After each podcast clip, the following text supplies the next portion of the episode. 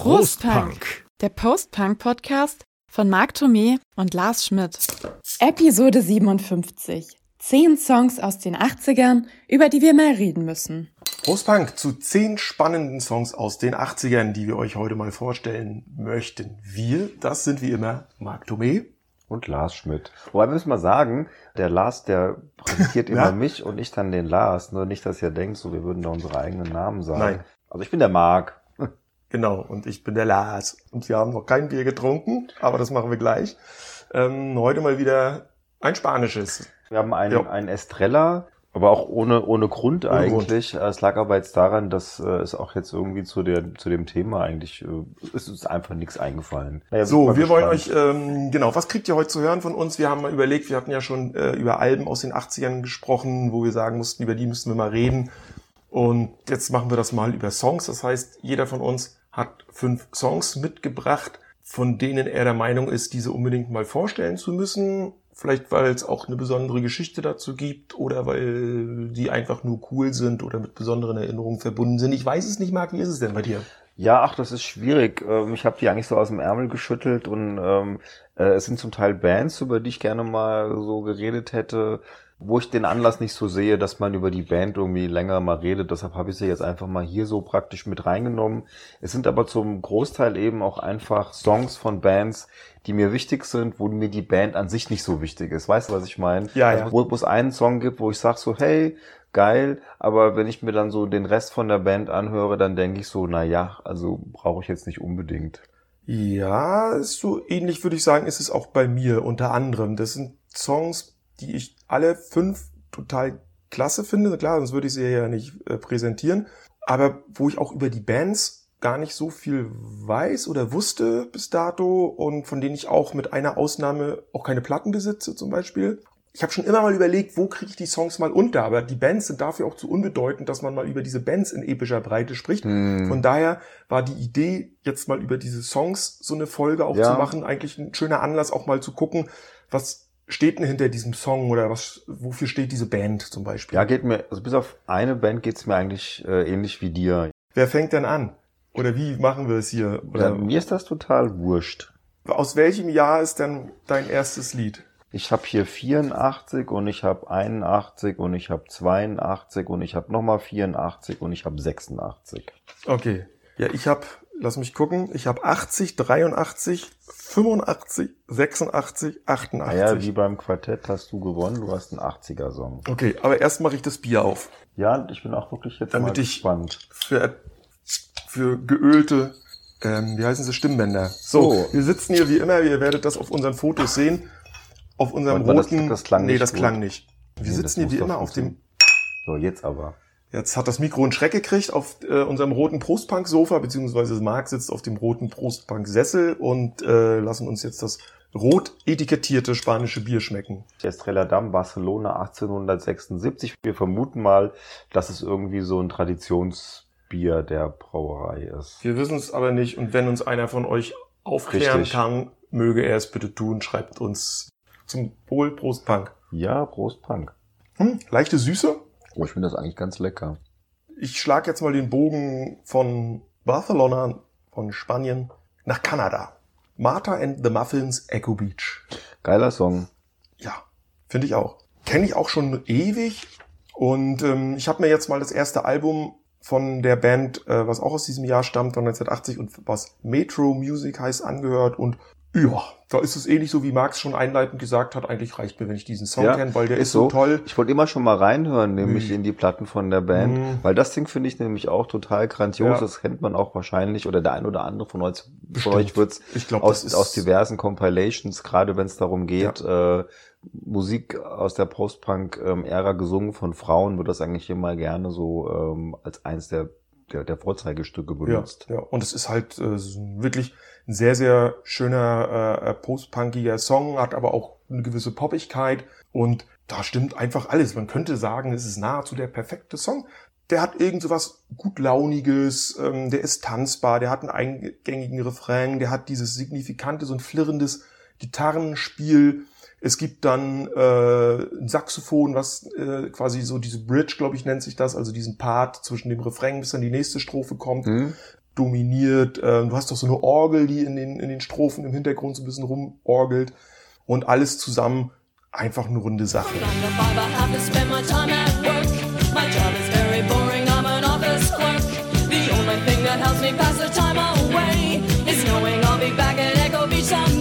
War auch ein großer Hit damals. Der Song war auf Platz 5 äh, in den kanadischen Charts. In den UK-Charts war das äh, auf Platz 10. Äh, Single of the Year in Kanada. Ähm, laut den Q Magazine einer der besten Songs der Popgeschichte. Laut Radio CBC One in Kanada auf Platz 35 der 50 besten kanadischen Songs. Also da haben wir es doch schon, nicht nur ich finde ihn gut, sondern auch die Leute, die wirklich Ahnung haben von Musik, wurde in England aufgenommen von einem englischen Produzenten namens Mike Howlett, der auch unter anderem damals für OMD, die Thompson Twins oder Flock of Seagulls, die, war das nicht die Friseurband? Ja, ne? Richtig. Äh, arbeitete. Und ähm, zum ja, bitte unsere, bitte unsere 1981er Folge anhören. ähm, laut dem Komponisten des Songs, äh, der heißt nämlich Mark Gain, gibt es keinen Echo Beach, also es ist kein spezieller Strand gemeint, sondern der Name steht einfach nur als Synonym für einen Strand irgendwo weit weg, wo man sich mal so hinträumt. Tipp für dich. Mhm. Es gibt eine tiefer gelegte Dub-Version von einer Kapelle oder einem Projekt namens Groove Corporation. Oh. Das dürfte dir bestimmt gefallen. Lars, der Meister der Überleitung, führt mich jetzt nämlich genau dahin, wo ich hin wollte, nämlich zum Dub. Und zwar, wir kommen zu äh, Vivian Goldman, äh, ihres Zeichens sehr bekannte Musikjournalistin äh, mit den Schwerpunkten Reggae, äh, hat als erste eine Bob Marley-Biografie schon 1981 äh, veröffentlicht, dem Namen Bob Marley Soul Rebel Natural Mystic äh, gibt mittlerweile an der New Yorker Uni ähm, auch Kurse, beziehungsweise ist da, wie sagt man, da Honorarprofessorin in Sachen Musikwissenschaft und ist auch eine sehr bekannte Buchautorin und hat halt vor drei Jahren, kam aber glaube ich letztes Jahr erst hier in Deutschland raus, äh, Revenge of the She-Punks äh, geschrieben. Gibt's auch eine schöne Compilation zu, wo sie sich halt mit Frauen im Post-Punk beschäftigt. Sie kommt natürlich so aus diesem äh, Umfeld 81, ne, Punk und Reggae. Was bietet sich dann am meisten an? Ich mache halt ein bisschen Dub und äh, hatte dann dementsprechend mit einigen der Protagonisten aus dieser Bewegung dann eben auch Kontakt, hat halt mit den New Age Steppers auf deren ersten Album zusammengearbeitet, wo auch dann äh, so ziemlich die komplette Slits Band irgendwie mit dabei war. Äh, sie war bei den Flying Lizards äh, als Sängerin mit dabei, die auch wiederum so diese Mischung machen aus Dub und äh, Post-Punk und hat eben eine EP gemacht und aus der kommt halt der Song, den ich jetzt hier vorstelle und zwar ist das Private Armies und dann eben der Private Armies Dub. Den würde ich noch bevorzugen, weil der halt echt auch schön tiefer gelegt ist. If the heavy metal boys or the boys in blue don't like the look of you, you better watch out. Don't like the look of you, you better watch, watch out. out. Produziert haben den Spaß John Lydon und Keith Levine, die eine Hälfte von Public Image äh, Limited. Und man hört das natürlich den Songs auch an, weil das ist genau die Zeit, wo eben John Lydon selbst eben so Erfahrungen mit Dub und sowas gesammelt hat. Und ich meine, der PA Dub, also die Dub-Version wäre sogar von Adrian Sherwood, also wir haben hier so die Protagonisten des frühen englischen mhm. Dubs, der dann ja auch in alle möglichen unterschiedlichen Richtungen abdriftet und da passt das natürlich total rein. Ich finde es halt sau interessant. Es gibt eben eine Platte von ihr, wo sie halt selber dann so äh, singt. Das Ding nennt sich Resolutionary. Aber wenn man so das komplette Vivian Goldman Musikprogramm äh, hören möchte, dann sollte man hier zugreifen. Viel mehr hat sie nicht gemacht, ist halt wirklich eher auf der theoretischen Seite der Musik am mhm. Start.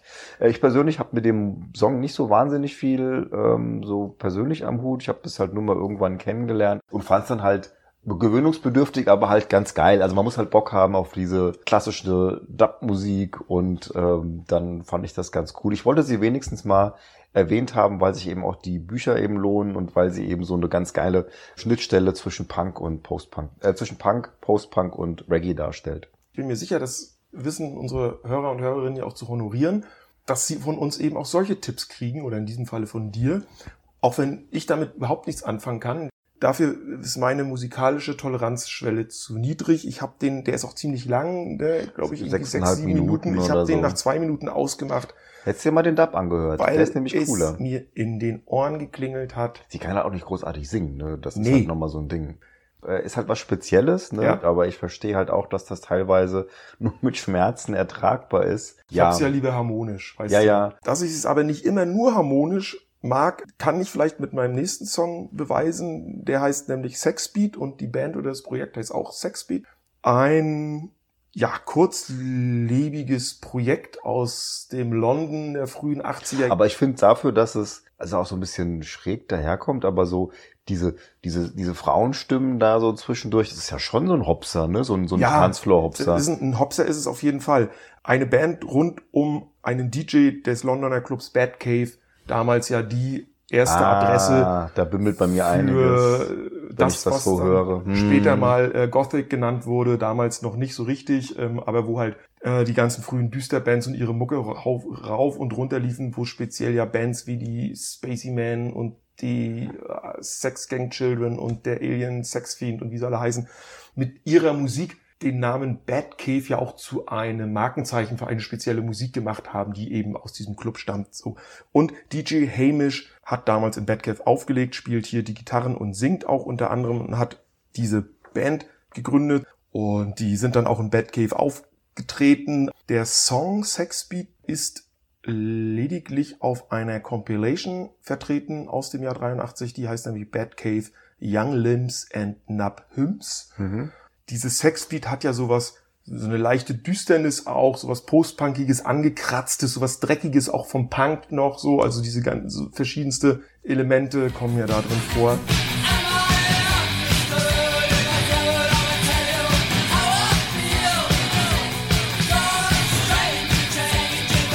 Ist später, also so in, ja, ich sag mal so jetzt in der, so ab den 90ern taucht der Song Sexbeat dann auf diversesten anderen Gothic Aber hast du Bad schon mal gesagt, aus, aus, welchem, aus welchem Jahr ist der? 83. Das hätte ich nicht gedacht. Also der klingt dafür Ich dachte, der wirklich. älter. Der, nee, ich dachte, der wäre jünger. Jünger. Mhm. Aber ich finde, der klingt schon bemerkenswert frisch. Hm. Wird übrigens häufig verwechselt beziehungsweise als Coverversion von einem gleichnamigen Song der Band The Gun Club gehalten. Mhm. Und ähm, ich bin diesem Irrtum auch am Anfang aufgesessen, aber wenn man sich beide Songs anhört, dann erkennt man sofort, dass sie völlig unterschiedliche sind, haben gewisse Ähnlichkeiten, was so den Stil anbelangt, aber was Text und Melodie betrifft, zwei völlig andere Baustellen. Ne? Also ja, die Batcave hörst du aber wirklich raus, ne? Ja. So, also ist so ein bisschen weniger nervig als, also wir mal, es ist wesentlich melodischer als so dieses Alien 6 Fiend Mhm. äh, Geschreie, aber der hat natürlich auch eben so diese elektronischen Beats und so. Er hat aber- sehr markanten Bass, dieses sehr markante Mm, Bassspiel, was ja immer für, super. für, für einen guten Rhythmus Das ist und echt, äh, ja, ja, natürlich ja. für einen tanzbaren Also, Rhythmus gut ist. Komischerweise ist es ja null clammig, ne? Also, oder ist es ja, es ist ja eher so Post-Punk, bisschen Disco, Mhm. so ein bisschen Proto-Gothic irgendwie. Also interessant, dass der schon so früh rauskam. Also ich habe den auch jetzt nur äh, bei äh, Spotify ähm, über irgendeine so eine Compilation gefunden. Ja. Dachte dann, ich wurde, kam auch erstmal übrigens zu Gun Club, ne? Und dann dachte ich so, nee, Mhm. Gun Club kann ja nicht sein. Und Genau. äh, konnte das aber nicht gleich so einordnen, wann der da irgendwie geschrieben wurde. Ja, cooles Ding, auf jeden Fall. Auch so Zeit, also so musikhistorisch irgendwie wahrscheinlich nicht uninteressant. Ja, der, hat, der, der DJ, der hat halt gewusst wahrscheinlich, was er irgendwie Ja, ja. da produzieren Na, muss, logisch. um seinen, seinen Volk bei Klar. Laune zu halten. Gut, dann mach ich mal weiter mit einer Band, weiß ich nicht, die haben wir bestimmt schon ein paar Mal erwähnt. Den Sänger haben wir zumindest schon Edwin 10.000 Collins? Mal erwähnt, nämlich Edwin Collins geht um Orange Juice auf dem schottischen äh, Postcard-Label, was ja im Prinzip einem ganzen Genre den Stempel aufgedrückt hat. Neben Orange Juice noch äh, Joseph K. und Aztec Camera, die so ein bisschen so dieses Jangle-Pop-Ding da halt irgendwo mit Post-Punk vermischen. Ich finde Orange Juice insgesamt eigentlich ganz interessant, ne? So vor allen Dingen die, die Platte Rip It Up ist eigentlich ganz cool, ist so eine Mischung aus boah, Post-Punk, New Wave, Funk, Weltmusik. Der titelgebende Song Rip It Up and Start Again ist halt ein Mega-Ding. Also ist auch der erfolgreichste Song von denen, der einzige, glaube ich, der in die Top 10 in den UK kam, hat es bis auf 8 geschafft. Großartig. Was ich, wie du siehst, also ich Ja, finde den echt toll. Das ist ein toller Song. Das ist ja wirklich so ein, wie du schon gesagt hast, es ist ja auch ein ganz bekannter und für den Post-Punk ja auch ein ganz, ganz populärer, wichtiger äh, Song. Das Buch heißt ja auch so, Musikgeschichtlich ne? ist selbst ein, selbst ein, ein, das Almanach dieser Musik wurde ja nach diesem äh, Song benannt. Wir haben schon häufig so hier, Preis ist kaputt und Start halt neu. Genau. So. Also das Buch nicht, wer es hat, äh, nicht kaputt Nein, Gottes sondern, Willen. Ne, ich wollte sagen, das haben wir schon häufiger auch erwähnt hier, weil wir auch auch schon oft aus diesem Buch zitiert haben. Mir ist es schon teilweise dann schon wieder ein bisschen zu funky.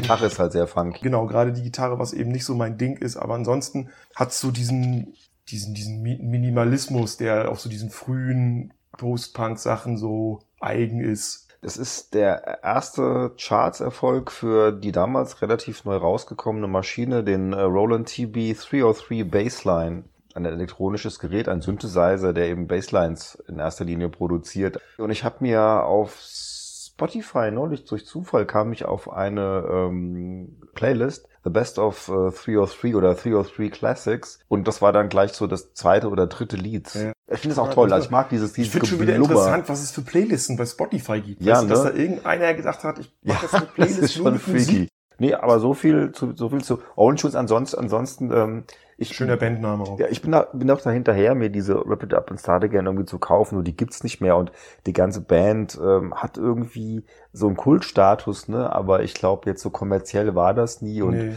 ich wüsste jetzt auch nicht, dass es diese Platten irgendwie in der Neuauflage gibt. Das ist halt einfach so ein Phänomen der damaligen Zeit und dieser Song wird immer bleiben, aber der Rest wahrscheinlich nicht. So, warst du fertig? Ja. Dann komme ich zu meinem dritten Stück. Das ist, kommt aus Belgien. Meine nächsten, so viel sei ich schon verraten, meine nächsten beiden Bands kommen beide aus Belgien. Belgien haben wir uns in unserer IBM-Folge drüber unterhalten, hat ja Mitte der 80er ja auch eine sehr, sehr äh, innovative und quirlige Musikszene, sehr viel elektronische Musik, IBM natürlich. Sehr Aim, hart das Ganze. Aimless Device, äh, die ich jetzt hier hab, gehören jetzt nicht in diesen Kontext rein, auch wenn sie auch mit äh, elektronischen ähm, Instrumenten und Sounds arbeiten. Der Song heißt Hyena, äh, stammt von ihrer 12-Inch Hard to Be Nice, wie gesagt aus dem Jahr 85. Die Band hat auch nur vier Jahre existiert, von 85 bis 89 und das war ihr allererster Song, den sie überhaupt rausgebracht haben. Und der hat eben, du hast ihn ja gehört, der fängt für mich schon mit diesen knarzigen äh, Synthes irgendwie so an. Love me dearly, my hyena, laugh and stay with me today. Hat dann auch so ein so einen wunderbaren Rhythmus. Es gibt ja so diesen schönen, diesen, diesen Grufti-Schwurf-Schritt, ne? so diesen zwei Schritte vor, drei zurück. Und genauso diesen Tanzrhythmus, den, den, den bedient dieser Song auch so wunderbar. Und sie kombinieren halt, sind die Drumcomputer und Gitarren auch in dem Sound, der für diesen 80er Jahre Dark Wave, Electro Wave, wie man immer es nennen will, finde ich auch so beispielgebend steht. Es folgten dann noch äh, drei weitere EPs, 89 dann schon wieder die äh, Auflösung. Ich habe ein Interview gefunden, weil wie gesagt, man weiß nicht viel über diese Band. Und zwar mit dem Peekaboo Magazine hat Bart Asein erzählt, wir waren im Proberaum und im Studio eine hart arbeitende Band und nahmen unsere Gigs sehr ernst. Aber in Bezug auf die Werbung für uns selbst waren wir absolut beschissen. Mir sagte auch der Name nix. Äh, ich fand es auch ganz cool, weil das äh, von den Synthi-Sounds her ziemlich meinen Geschmack trifft, weil es eben sehr analog ist, mhm. sehr oldschool nach vorne geht. Und ich finde, man merkt auch durchaus, dass die aus Belgien kommen. So diese Nähe zu den äh, Electric, äh, Electronic Buddy Bands ist ja durchaus spürbar.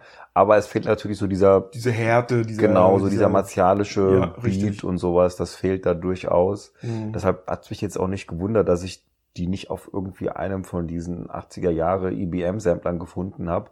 Aber ist spannend. Leider auch eben sau schwierig, was du als letztes gesagt hast, dass die für sich selber keine Werbung gemacht haben, merkst du eben alleine schon daran, dass du an die Musik echt nicht rankommst. Ja. Also selbst bei den Streaming-Diensten. Ich habe das jetzt ja. über YouTube gehört halt. Ja, ne? ja stimmt. Gut, dann mach ich mal weiter. Ich gehe mal wieder ganz woanders hin. Ich gehe nämlich zum Funk und ich gehe zu äh, der No-Wave-Szene in New York, Anfang der 80er in denen die Band Konk entstanden ist. Und das ist so ein ganz vielfältiges, seltsames Ding, wo man überhaupt gar nicht so genau weiß, wer da alles dabei war, weil es waren sau viele Leute dabei. Also es ist eher so ein Projektteil halt gewesen.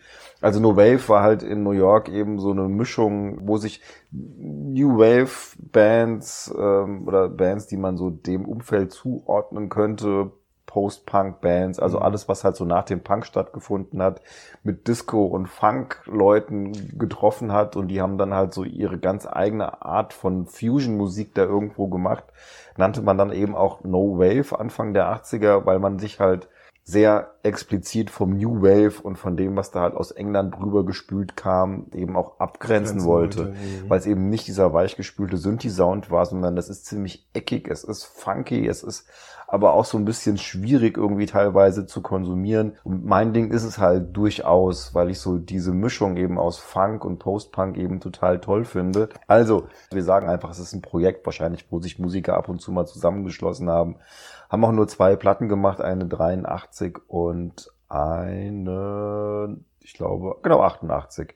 Haben aber diverse EPs gemacht, unter anderem Your Life, was ich jetzt hier als mein Lieblingssong der Band auch irgendwie so vorstelle, was ein geiles Ding ist. Also wahrscheinlich findest du es auch gar nicht so scheiße, weil, ähm, auch wenn du das nicht so magst, aber ich finde, das ist irgendwie funky, aber es hat irgendwie so einen geilen New Wave, post-punkigen ähm, Synthi-Sound im Hintergrund. Ne? Das ist irgendwie so ein, so ein Mhm. das, also da, da, da läuft irgendwie so, eine, so, ein- so ein Sequencer, der da halt doch so ein bisschen so diese Kühle von New Wave und Post-Punk in diesen Party-Song da irgendwie so reinquetscht.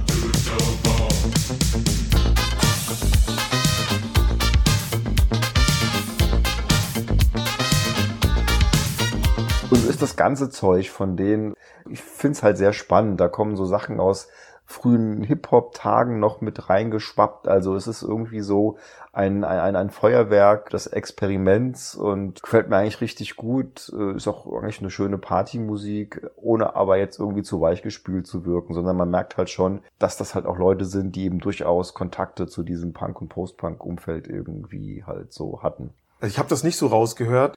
Geiler Rhythmus, super tanzbar, wenn du irgendwie auf lateinamerikanische Standardtänze stehst.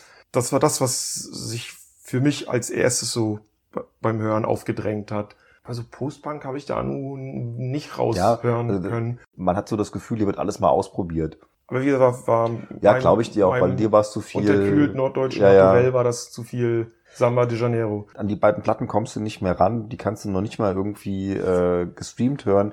Es gibt aber jetzt eine neue Compilation, die ist von 2019, glaube ich. The Magic Force of Kong, das ist tatsächlich eine Dreifach-LP. Und da ist alles drauf, was man braucht. Wenn man die hat, geht's einem gut. Okay, so viel dazu. Wunderbar.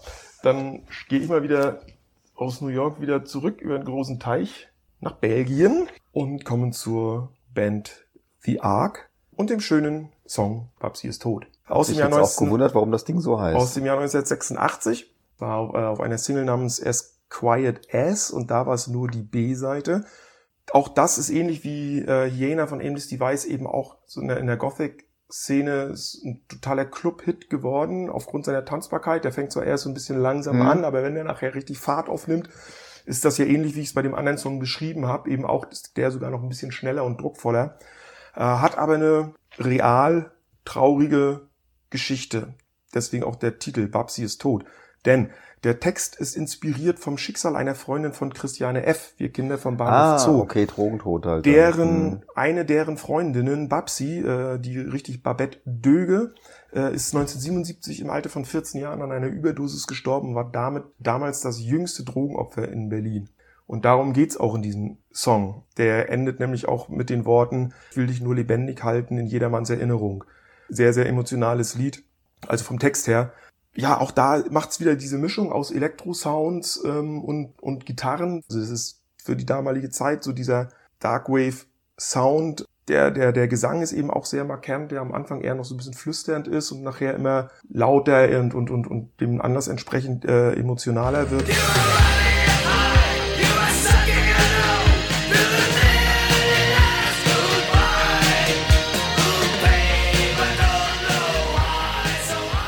Band gibt's bis heute, aber ich glaube, für die gilt auch selbst wie für die anderen, auch die sind, glaube ich, beschissen, was die Eigenvermarktung anbelangt. Bei Bandcamp steht noch immer irgendwie ein Text von 2012 von der Band. Informationen sind echt Mangelware ähm, auf ihrem Facebook-Account, den es aber noch gibt und der ist relativ aktuell. Da steht, wir sind vier Freunde, die vor 30 Jahren begannen Musik zu machen und heute sind wir immer noch vier Freunde und machen immer noch Musik. Ja, das ist ja sehr aussagekräftig. Ja, genau. Hier gibt's eine Best-of ähm, aus dem Jahr 2009, die heißt The Ark of Noise. Haha, schöner Wortwitz. Und ähm, ja, kann man mal machen. 2019 haben sie aber nochmal ein reguläres Album rausgebracht. Und? Habe ich nicht gehört. Okay. Also ich fand das jetzt auch von den elektronischen Sounds cool. Mir war das dann zu laut vom Gesang her. Mag das ja nicht, wenn die dann so anfangen, so emotional zu werden und so, wenn das dann so ein bisschen rockiger wird. Das war nicht so meins. Aber ansonsten so vom Arrangement her fand ich das auch ganz geil. Ich wusste auch nicht, dass das äh, Belgier sind. Hat mich jetzt auch gewundert. Weil ich dachte, das ist irgendwie so eine deutsche Band, Hm. ne? alleine wegen des ähm, Titels. Haben wir wieder was gelernt. Ja, ja. Ich mache mal weiter mit einer Factory Band, nämlich äh, Section 25 von den Gebrüdern Cassidy aus Blackpool. Das Debütalbum Always Now ähm, hat natürlich Martin Hannett Hm. produziert. Das äh, trägt Sonst- die Ach so, vielleicht nochmal zu der Vollständigkeit. Factory Records, das Label aus Manchester, auf äh, dem Joy Division. ja und OMD erste O- OMD drauf ja. war, dann später New Order, die Happy Mondays, A Also Certain Ratio, ja, Scritti Ja. und so weiter und so fort. Hattest du schon gesagt, aus welchem Jahr? Ich bin noch in der Vorgeschichte. Entschuldige. Also ich, Ich will dich nicht unterbrechen. Ich, ich mache mach auch schnell, weil äh, die erste Single hat unter anderem Ian Curtis produziert. Ähm, dann kam Martin Hannett ins Boot und haben sie ein zweites Album gemacht. Dann haben sie zwei Jahre Pause gemacht und dann kamen sie wieder mit dem Album From the Hip und da ist ihr größter Song drauf, den ich jetzt vorstellen möchte, nämlich äh, Looking from a Hilltop. Section 25 ist irgendwie immer so im Fahrwasser von New Order Joy Division gelaufen. Also die klingen am Anfang halt irgendwo so ein bisschen wie Joy Division, dann eiern sie mal so ein bisschen im Niemandsland rum, ähnlich wie die Movement von New Order. Und als dann Mhm. New Order halt mit dem Elektrosound durchgestartet sind, sind die auch auf diese Ebene so rübergeschwungen. Und wer hat natürlich dann das Album produziert? Es war halt, oder co-produziert, es war halt Bernie Sumner von äh, New Order. Mhm. Und so klingt halt auch das ganze Album und der Top-Hit ist halt tatsächlich Looking from a Hilltop. Und Looking from a Hilltop ist ähm, gerade in dem Megamix, den Bernie Sumner eben auch gemixt hat, schon so ein, ja, wie soll ich sagen, nicht ganz so erfolgreicher kleiner Bruder von Blue Monday. Also das pluckert natürlich auch über acht Minuten so vor sich hin.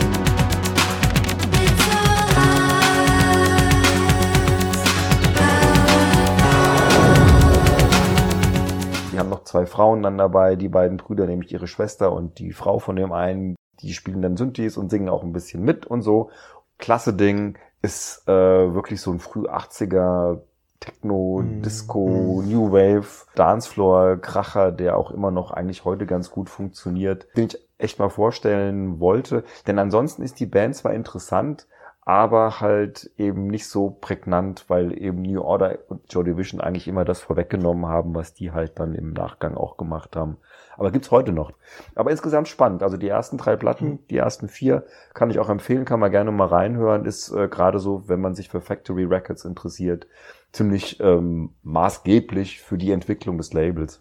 Ja, gefällt mir ausgesprochen gut. Ja, Ja, ja, ja, ja. Also das war dieser Synthi-Sound, so dieser früh 80er, diese, so, so ein tackernden Beat ja immer Mm. im, äh, in dem Hintergrund und äh, auch so eine gewisse Kälte strahlt das ja auch aus, denn diese weiblichen Vocals drauf. Von all deinen Songs ist der mir am nächsten. Also da würde ich mir auch mal mehr von anhören wollen. Aber hatte ich mich eben auch noch nie näher mit auseinandergesetzt. Näher auseinandergesetzt habe ich mich jetzt aber zwangsläufig mit der folgenden Band und dem folgenden Titel. Damit kommen wir zu einer deutschen Band, nämlich zu Schwefel und dem Song Metropolis aus dem Jahr 1988 von am Album Hot in Hongkong. Schwefel, übrigens aus Mannheim. Hajo, Hajo, von Monne. Genau, ja, genau. Eine Band des Musikers Norbert Schwefel. Also Ja, der Nobby so, Schwefel, das ist ein schöner Name, ne? So kannst du, ich dachte auch erst so, Ich habe auch mal, ja, Pech und Schwefel, Feuer, Hölle, der, der Typ heißt nee, halt der Typ heißt so. halt so, genau. Ent, entmystifiziert das Ganze Ja, ja, bisschen. das der ich habe den Song kennengelernt. 91 oder 92 muss es gewesen sein, weil der auf dem zweiten Zillow-Sampler drauf ist. Also die, die ja eigentlich German Music Sound Sampler heißen. Und da auf dem zweiten ist das Ding drauf. Da waren so viele, auf diesen ersten beiden Zillow-Samplern waren so viele geile, für meinen Geschmack, geile Songs und Bands drauf. Aber das war halt ein Song, der mich auch durch die 90er und Nullerjahre, ich sag mal so, durch meine Hardcore-Gothic-Zeit natürlich sowieso permanent begleitet hat. Auch als ich aufgelegt habe, hat durfte der natürlich nicht fehlen aufgrund seiner Tanzbarkeit und auch danach, wenn ich ihn jetzt doch immer mal wieder höre, bin ich immer noch jedes Mal wieder hin und weg. Norbert Schwefel ist leider 2015 auch schon äh, relativ jung gestorben. Die Band bestand dann neben ihn aus wechselnden anderen Musikern. Ja, mein Gott, was soll ich sagen? Es ist halt so eine Wuchtbrumme von einem Song, wie der schon losgeht. Mm. Ähm, dann mit diesem Saxophon, was ich ja auch mehr geil finde. So, sonst habe ich es ja nicht so mit Blasinstrumenten, aber Saxophon, wenn das richtig eingesetzt ist äh, oder richtig klingt, äh, finde ich das total stark. Also das ist ja nur Vollgas nach vorne, tanzbar, tanzbar, treiben, treiben.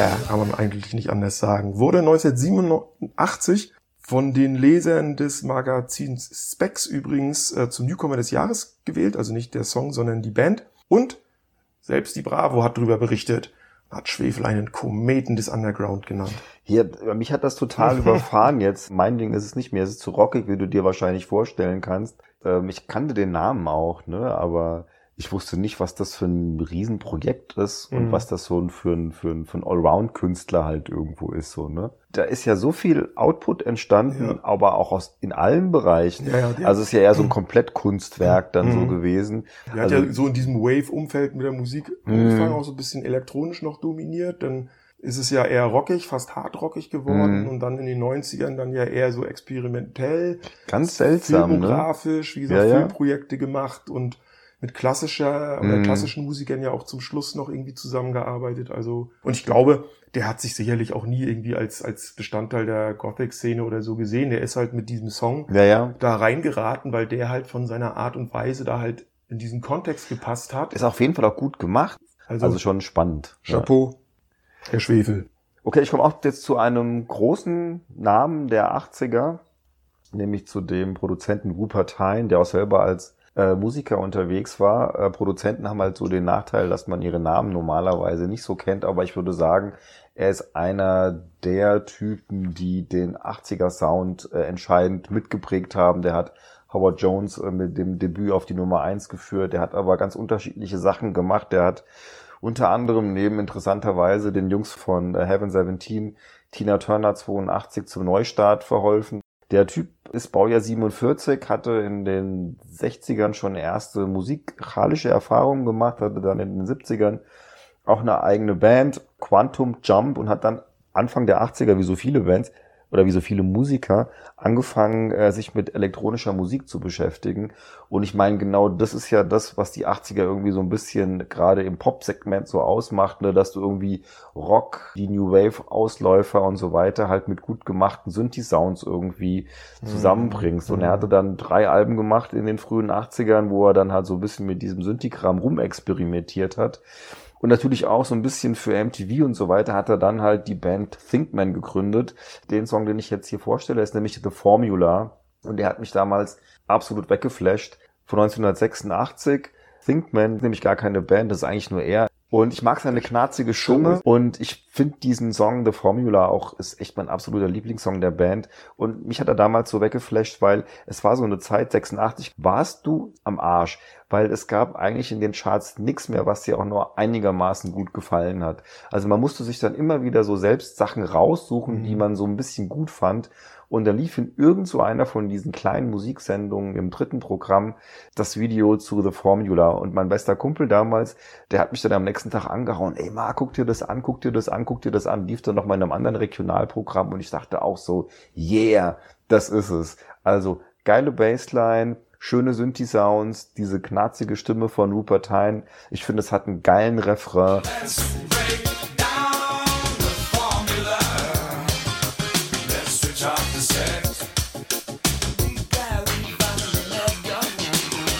Geht, ich meine, es ist heute total veraltet, so ein bisschen um die Macht des Fernsehens und ich finde den Song echt super. Äh, weiß nicht, wie ich den zwei Jahre später gefunden hätte, aber damals so in dieser Phase, wo du wie so ein Verdurstender in der Wüste ähm, nach guten Songs irgendwie so äh, gesucht hast, war das ähm, für mich dann schon so eine Oase gewesen und äh, fand den echt toll. Und wenn ich ihn heute noch höre, dann muss ich immer wieder sagen, so, yeah, ist geil.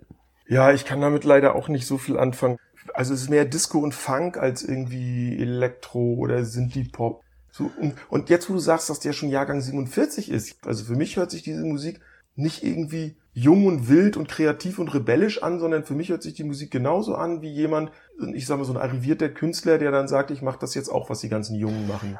Ähm, das, Aber widerleg mich. Also das stimmt jetzt nicht ganz. Er ist natürlich einer, der, der weiß ganz genau, was er macht. Und hat dementsprechend natürlich das Ding auch so hinproduziert, dass es halt geil klingt.